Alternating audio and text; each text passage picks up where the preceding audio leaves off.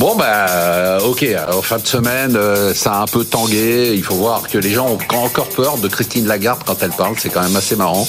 Et des banquiers centraux qui arrêtent pas de dire ah ouais non mais vous êtes trop excités. euh, Il y a trop d'optimisme sur les marchés. En fait, euh, ça va être la cata. On va continuer à monter les taux d'intérêt. Bon, en attendant, le CAC est quand même en hausse de 7,5%, le DAX 7,5%, l'Eurostox 8%, le Nasdaq 3,7%, le S&P 500 1,5%. Est-ce que euh, Léa, les marchés aussi, on parlait pour moi le mot de début de l'année, même pour la macro, c'était optimisme. Est-ce que sur les marchés, on est trop optimiste?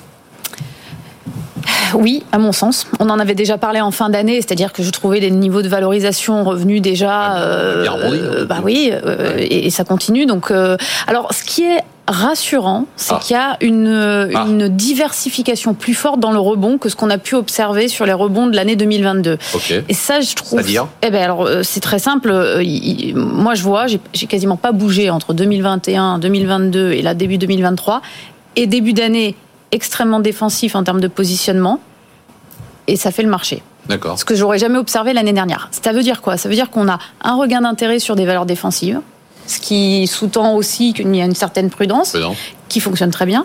On a euh, des marchés qui sont euh, extrêmement challengés d'un point de vue microéconomique. Je prends la construction qui rebondissent très fort, l'automobile qui nous a pas donné des perspectives incroyables qui rebondit très fort, et à peu près tous les secteurs, y compris la consommation discrétionnaire, qui reviennent. Mmh. Et donc finalement, il y a un rallye qui se fait avec un, un ensemble, même la tech d'ailleurs, euh, qui avait été fortement délaissée. Ça, c'est la grosse différence par rapport au rallye précédent qui était concentré sur quelques secteurs. Donc c'est plus rassurant. Hervé Goulettier, non je plaisante. Louis de Montalon, ah, il était très énervé. Ah, il a failli. ah, elle, elle- elle- elle était bonne, non? Ah, elle était excellente. Louis, Euh, on en est fait, trop optimiste ou pas Non, mais c'est intéressant. si vous J'ai- n'avez rien à j'étais- dire. J'étais à la dernière émission Oui. de, de l'année. Déprimante. J'étais en, en- voilà, entouré de pessimistes et je regarde vos émissions depuis le début de Ben l'année. oui. Dès la première, tout d'un coup, on, on était optimiste. Ce qui m'a euh, frappé, c'est le sens de ça. Voilà, donc, donc je me méfie un petit peu des biais cognitifs qu'on peut avoir en fonction de l'ambiance des marchés. Donc, euh, je pense que ce que je disais il y a un mois est toujours vrai, c'est-à-dire qu'on est en train de changer de narratif. Euh, on était en 2022 sur un narratif qui était autour de la hausse des taux et de l'inflation. Euh, et en fait, aujourd'hui, on a une visibilité sur, ou on pense avoir une visibilité sur le taux terminal des banques centrales, euh, les différentes banques centrales. Et ça, les marchés, ce qui les inquiétait, c'est pas la hausse des taux. On peut très bien vivre dans un contexte de hausse des taux. Ce qui les inquiétait, c'est le brouillard pour savoir où est-ce qu'on va arrêter de, de monter. Et on avait l'impression que l'inflation ne, ne s'arrêterait jamais, en fait. C'est comme toujours. Hein, dans Alors oui, mais alors en décembre, en Oui. décembre, ça serait un peu une erreur Oui, parce qu'elle oui, avait déjà quand même euh, reflué. Donc aujourd'hui, je dirais que le sujet de la hausse des taux, quoi qu'en disent les banquiers centraux, n'est plus le sujet principal des marchés. Le sujet principal des marchés, le nouveau narratif, c'est celui de la récession ou pas. Euh, et pourquoi est-ce qu'il est plus intéressant? Parce que la récession ou pas euh, commande finalement les résultats des entreprises. Et au final, qu'est-ce qu'on fait? Quand on investit dans une entreprise en bourse On investit sur ses résultats futurs. Donc c'est le narratif qui domine aujourd'hui. On a vu que euh, les, les chiffres euh, économiques qui étaient un peu faiblots euh, ont un peu inquiété les marchés ces derniers jours.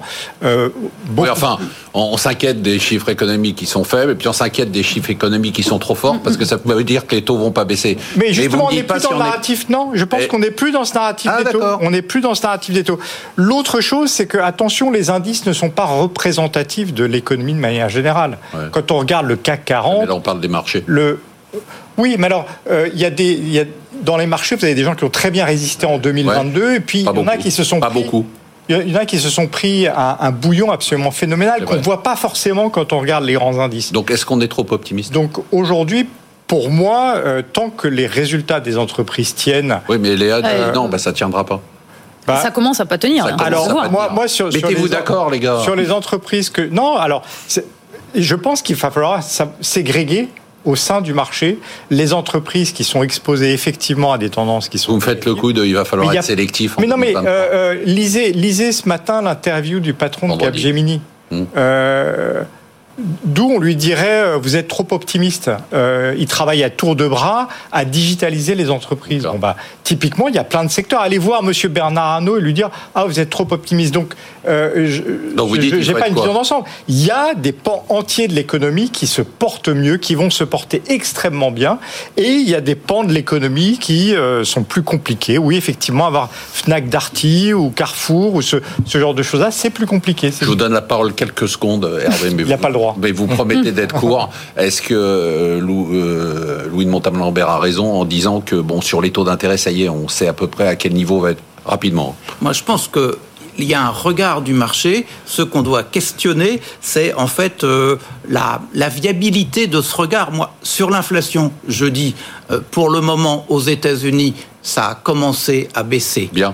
Jusqu'où ça va baisser? Combien de temps ça va prendre? On n'en sait rien. Et en Europe, si on prend un noyau dur des prix à la consommation, ça n'a pas commencé. Et les banques centrales, faut les écouter. Les banques centrales, elles nous disent sur l'inflation, je ne sais pas. Sur les anticipations inflationnistes, il faut être attentif. Et puis il y a Et même qui nous disaient qu'il n'y avait pas d'inflation. Non, je suis pas d'accord avec vous. Non mais moi je dis qu'il faut pas les écouter parce qu'elles ont dit, excusez-moi l'expression, mais elles m'ont dit que des conneries depuis deux ans. Non mais là vous êtes euh, sévère et injuste. Non, on peut reprendre toutes les ah déclarations. mais, ah mais je suis pas d'accord avec vous. Reprenons non, mais on peut reprendre leurs déclarations en janvier avant l'Ukraine. On peut reprendre leurs déclarations au moment de l'Ukraine.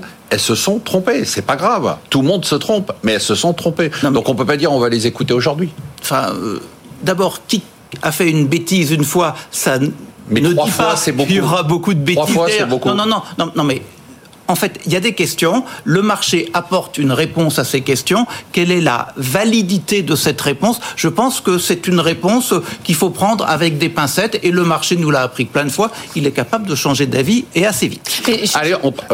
non, je non, je veux juste rajouter une chose. Je pense qu'il faut euh, annoncer le thème d'après. J'ai dû vous faire peur. Non, non, je pense qu'il faut quand même être très mesuré sur l'impact que vont avoir justement ces hausses de taux. Je prends l'exemple des, des banques américaines qui ont publié. Les banques américaines ont publié banque d'affaires parce qu'en en fait, cette hausse des taux qu'on croyait bénéfique à tout le secteur sans discrimination ne l'est pas. Et c'est là où je pense qu'on va avoir des découvertes un petit peu plus euh, compliquées que prévues. Et les, chefs d'entreprise nous le disent, nous le disent. Il y a cette visibilité qu'on n'a pas. Je suis d'accord. Et donc, ne pensez pas qu'on revient à un monde normal où tout va être très facile. Les banques américaines, ce qui vient de se passer, pour moi, c'est flagrant. On pensait tous que ça serait génial.